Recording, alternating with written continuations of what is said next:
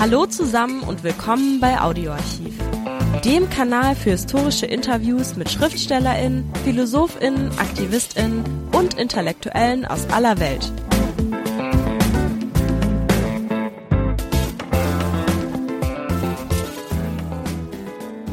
Hallo, Stefan Fuchs spricht im zweiten Teil des Gespräches mit David Gräber über die Transformation des ökonomischen Systems, über die Folgen der Schuldenkrise 2008-9 und über den Verlust der internationalen Vormachtstellung der USA nach den Kriegen im Irak 2003 und in Afghanistan 2001 bis 2021. Die Überfälle Russlands auf Nachbarländer, zuletzt der Einmarsch in die Ukraine, die zunehmende imperiale Expansion der Volksrepublik China sowie der technologische Ausverkauf der USA und Europas sind unmittelbare Folgen, um nur einige zu nennen.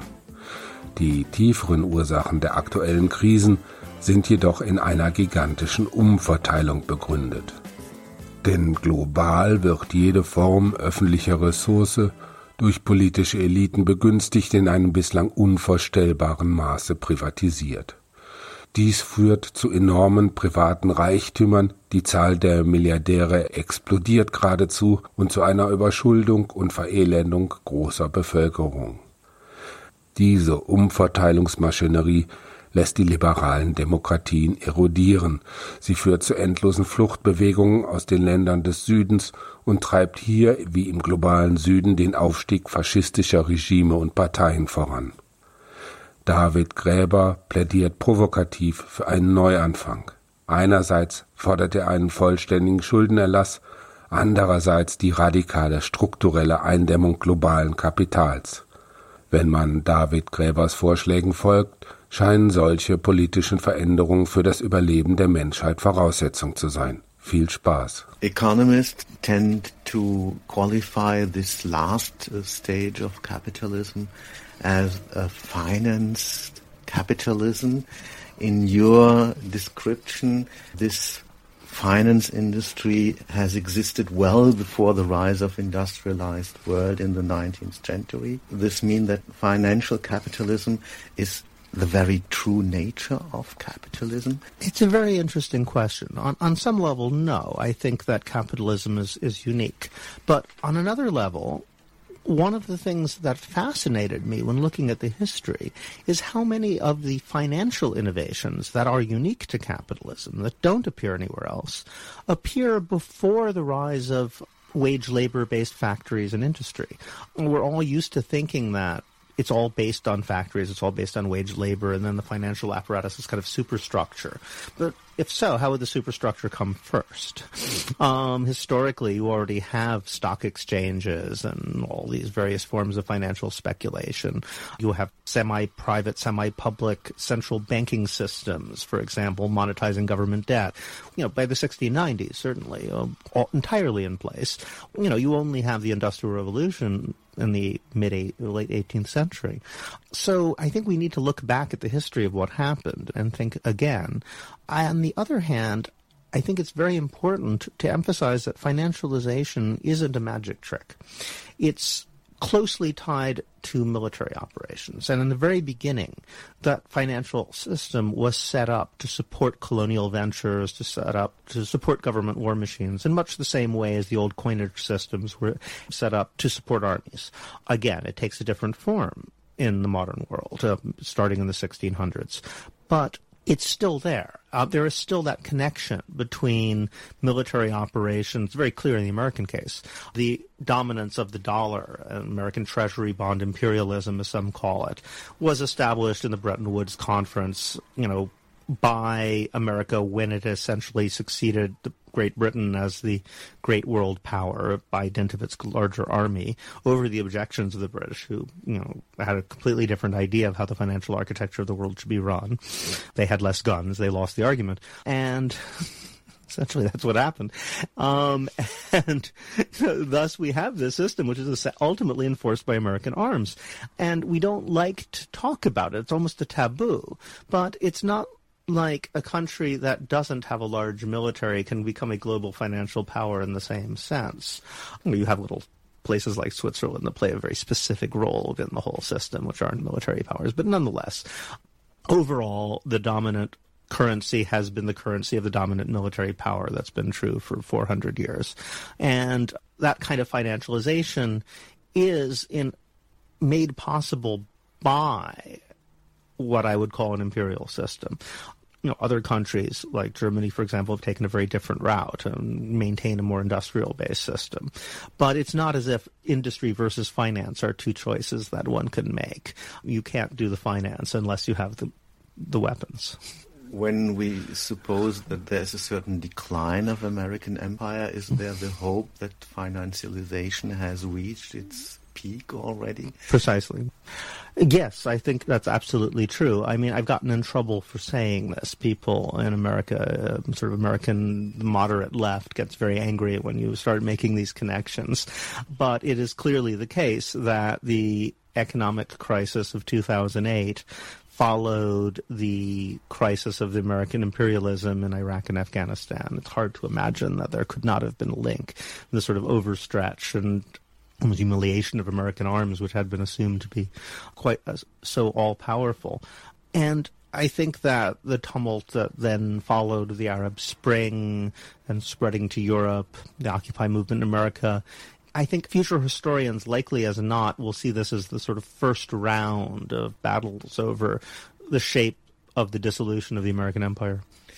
The discussion about austerity and deficit spending, Keynesian economics here in Europe, is circling around this old dispute of economists. What's the foundation of money, of mm-hmm. value? this more modern strain, the Keynesian strain, is it really something emancipatorial or is it compared with the Newton, you call it Newton economics, Newtonian, Newtonian, yes. Newtonian mm-hmm. economics. What do you think? What is behind there? Is it really something between an old, very old, substantial way of seeing value and a modern way which could be considered as some kind of liberation from old determinations? Well, I think that depends on what sort of Keynesianism we're talking about.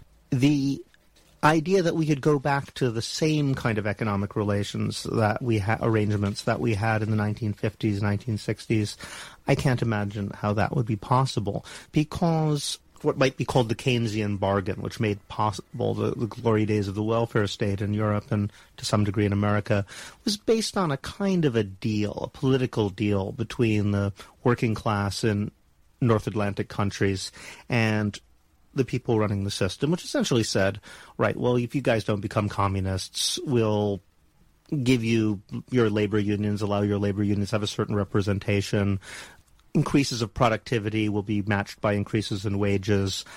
There'll be guarantees of basic social needs and class mobility, so forth and so on.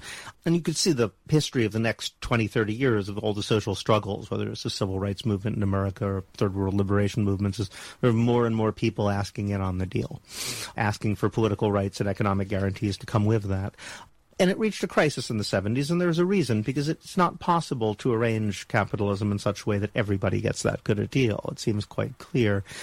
Now, the main reason we can't go back to that, I think, is because the whole thing was based on increasing growth rates. Growth rates in the late 40s, the 50s, the 60s, even the early 70s were was much higher than anything we've seen since.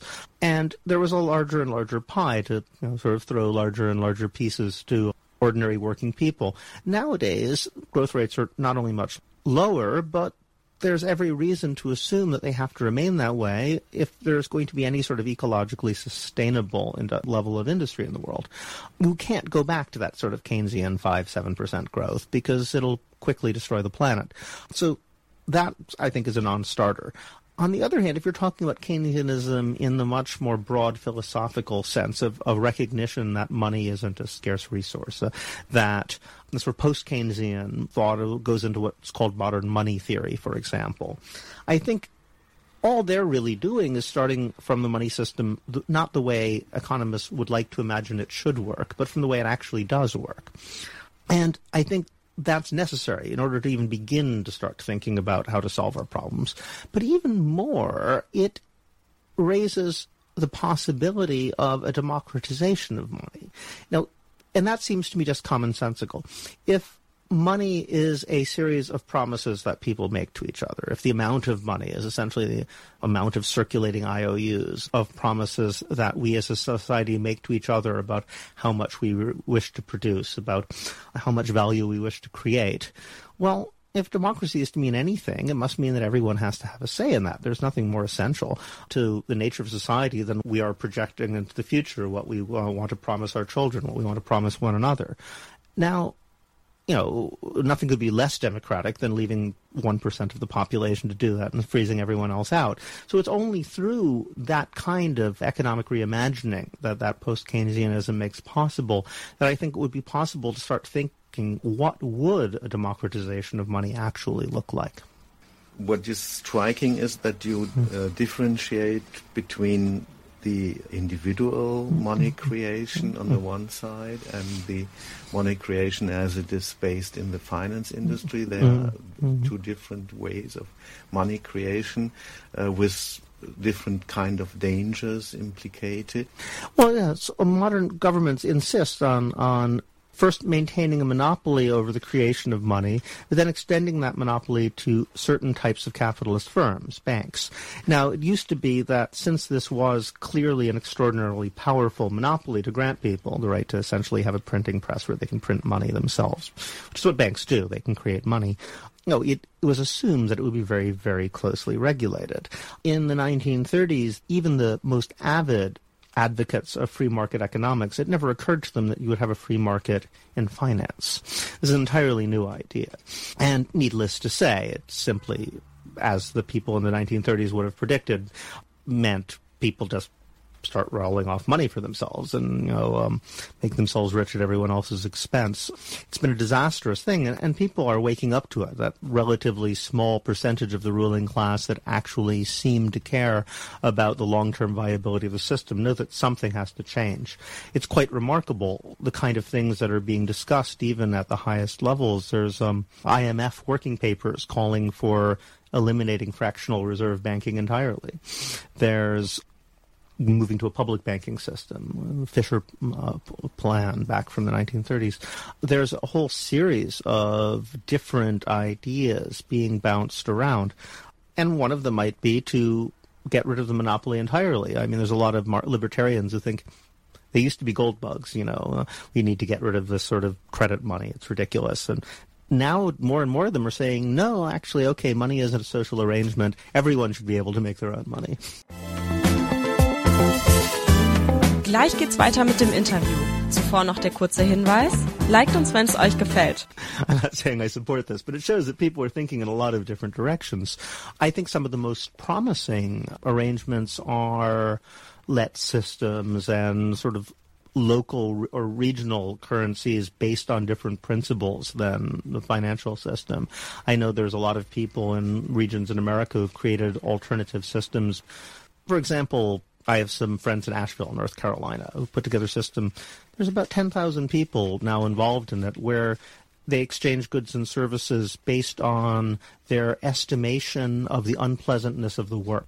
So it can, you know, if it's something nice like playing music, you get one, it counts for one an hour, and you know, um, if it's cleaning toilets, it's five an hour, and everyone sort of estimates, um, and then they exchange on the basis of that directly between computers, and there's thousands of people now in that part of America who have now, you know, on paper they only have one or two thousand dollars a year income and they're living quite well. Debt rising over long periods, individual debt and sovereign debt has apparently always led to a major crisis, a somehow revolutionary situation. There have been two ways in your book to resolve this either by a giant debt cancellation that worked as a complete reset of social relations, or something like a quantitative easing, one would say, during Yeah. the Greek and Roman antiquity. We live apparently today again in this in a period of unsustainable debt, and you are in favor of a biblical style jubilee. Mm-hmm. What would that be? as an outcome? Wouldn't it be the final financial meltdown that we have just tried to escape in the beginning of the crisis? a crisis of some kind is going to happen. Pretty much everyone who knows how to read the economic tea leaves and doesn't have a personal financial interest in denying it will tell you that the current system is going to lead to another 2008 type crisis because they haven't fixed any of the underlying structural problems. So the question is what can we do about it that rather than leading to another crisis which simply makes the poor poorer and the rich richer, which is what happened last time, might lead to a crisis which will resolve the uh, underlying problems and improve things for the vast number of human beings. So it's not a question of whether there's going to be some kind of shock to the system. Everybody agrees there will be. It's a matter of when, and it's a matter of how bad it's going to be, but it's also a matter of who pays the price. They managed to arrange things last time in such a way that it was largely the poor and, and working people who hadn't caused the problem who ended up paying the price. Almost all of the profits from eh, subsequent economic growth in America have gone directly to the people who caused the problem, which is like kind of brilliant on their part to, to destroy the world economy and then get paid for it. So the question is, how are we going to arrange things so that doesn't happen again? There will be debt cancellation, just as there was during the last crisis. It was just debt cancellation for the rich.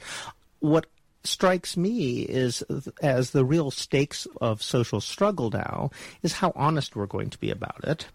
They pretended they weren't doing it last time, although now that the numbers have finally come out, it looks like there was actually several trillion dollars of debt that was made to disappear in one way or another.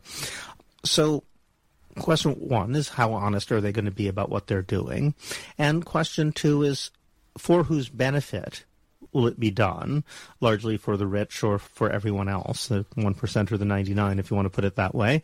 And the third question, of course, is is it going to be once again done in such a way as to make existing social arrangements, sort of basically keep them on a life support, keep the corpse on life support for another five years until it happens again, or whether we're going to actually try to rearrange things in such a way that we recognize we're in a different historical period, that money works differently, and we might want to start thinking about how society itself can be can take advantage of that to create a, a better life for everyone, a different sort of economic system.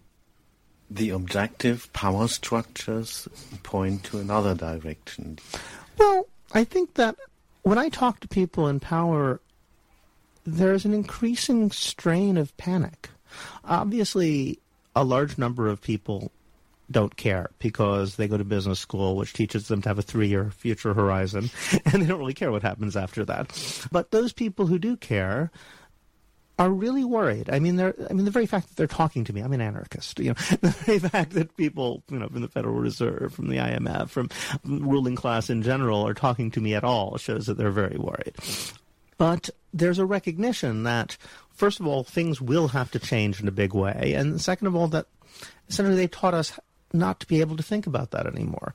That it used to be that the justification for the capitalist system was well, there was three major ones. No, number one was that even though there's extreme inequality, the situation of the poor keeps improving. That's clearly no longer the case. Number two was that it encourages rapid technological advance. Again, the pace of technological advance seems to have dropped off dramatically since the 1970s compared to what it was for the 200 years before that. So that's no longer the case. We're not going to Mars. You know, all that stuff stopped. Number three was that it creates stability. Well, clearly that's no longer the case. So the traditional arguments for capitalism are gone. The best arguments that they have now are that either anything else would be absolutely inconceivable and impossible, or that anything else would be even worse. You know, it's us or North Korea, basically. They've essentially invested enormous amounts in what I call war on the imagination. Um, trying to head off any idea that any other economic system at all, uh, not only just capitalism, but the very particular sort of semi-feudal financialized form of capitalism we have right now, could ever be possible. They've done such a good job about at that that now that the system is running itself into the ground, nobody can think of anything else. so um, they've caught themselves on their own success in a certain way, since they've invested so much more in the ideological war than they've invested in actually creating a sustainable capitalist system. The system is beginning to hit all sorts of structural constraints, not only the debt constraint, ecological constraints, that know, they're desperate. They don't know how to think big anymore. They don't know what to do. And so for me, something like a jubilee would be a reset button. You know, it would be a way of at least declaring, okay, you know, um, money isn't what we thought it was. We're going to start over again. Let's come up with some new ideas.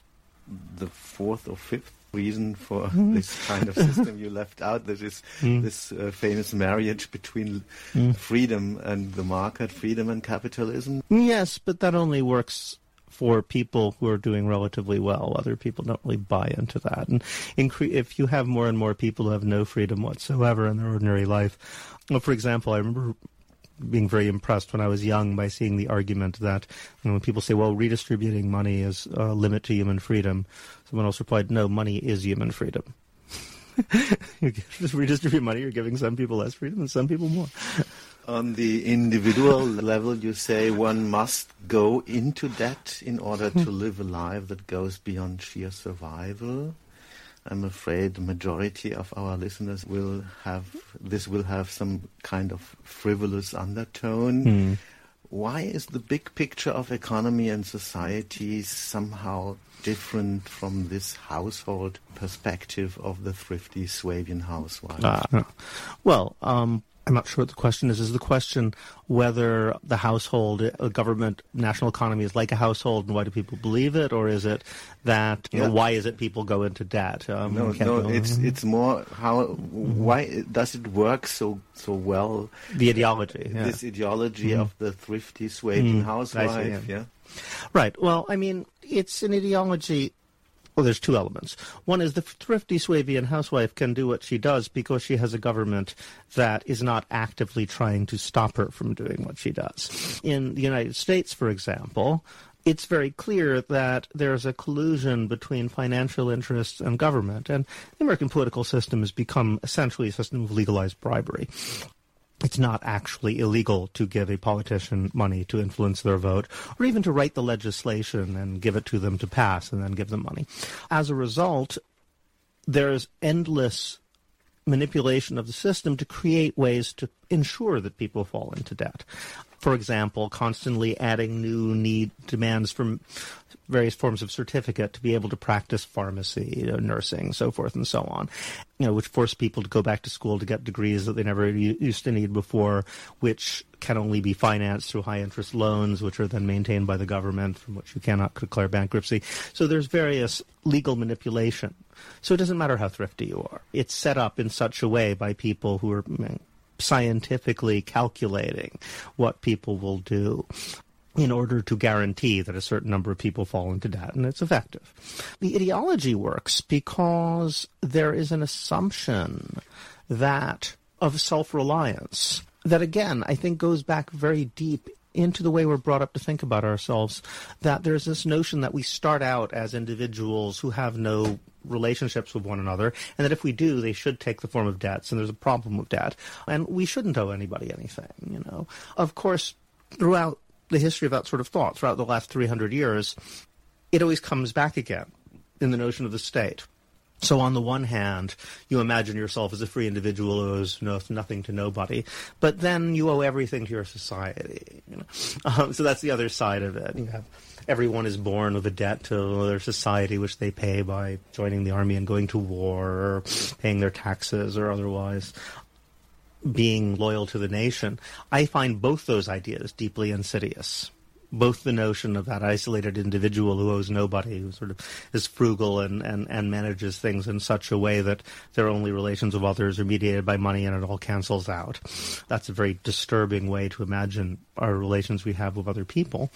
But then to, take what's left over from that, you know, because it's never going to satisfy us emotionally, uh, and turn it into this absolute debt to the nation, that has terrible consequences as well. I mean, that's the basis of nationalism and war. So we need to dissolve both of those things away simultaneously, I think.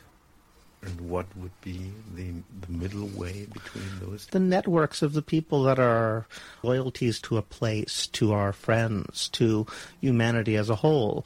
Those things operate in ways that can never be quantified and, and should never be quantified. What our lives are a series of promises and commitments that we make to others, which are essentially open ended. I always say that um, you know, we owe everything to others, but no one can tell you how you should repay that debt. Only you can. Let me conclude this interview with your praise of the non-industrious poor as the pioneers of a new economic order that will not lead to the destruction of the planet. What are they doing right? Mm-hmm. What the struggling and hustling majority mm-hmm. seems unable to recognize? Well, when I wrote that, I was intentionally trying to challenge a certain morality of work that we all have very deeply internalized. And it's not an economic idea at all. It, it's a deeply religious thing. I think it goes back to a certain Judeo-Christian notion that work is morally good and that those who do not form a do not sort of submit themselves to a kind of impersonal discipline of labor will never become mature, self-controlled adults. It assumes that we're basically evil and chaotic and that we don't discipline ourselves through work will be bad people only work can make us worthy of salvation. I think that has terribly pernicious effects. I mean, if you look at the history of the 20th century, in the time of Keynes, um, even back in the 1920s and 30s, he was predicting that by now we would all be working four-hour days. And if you look at it technologically, we could very easily be working four-hour days. Why aren't we? Because we have this constant notion that work is good and that people who don't work are bad we need to reverse that because at the moment, you know, this in, every time there's a crisis, everyone says, well, we all need to work harder. Actually, paradoxically, we're now at the stage where we have a crisis where the thing only thing that will really save us is if we all work a lot less. One of the few things that slowed down global warming was, in fact, the recession of 2008 and 2009. That was the only thing that um, actually temporarily halted the increase in the amount of carbon being put into the environment. So we need to look at people who actually think their primary commitments are to other human beings. You know, because of this idea the only poor that deserve anything are the industrious poor who are trying and working all the time and striving to improve themselves. And you know, insofar as they're doing that for the sake of their children, then that's admirable. But insofar as they're taking time off from work for the sake of their children, perhaps that's even more admirable. It's not that they are bad people if they do not, you know, slave 14 hours a day doing some mindless work, which often doesn't even need to be done. Again, we could very easily have a society where everyone works four hours. A lot of the work we have is completely unnecessary. It's essentially made up, or it's made up by the ill effects of the fact that we're working too much. Someone actually said that 10% of the work done in America would not be necessary were it not for the fact that people are working too much. It's completely circular. If you're talking about jobs like, you know, all-night pizza delivery men or talking about the extra stress and medical damage, psychological damage that's done from too, from too much work. It's self-reproducing. It was my provocative statement I made, but it was meant to let us start thinking about how to break out of the cycle. And we have to start with a moral transformation.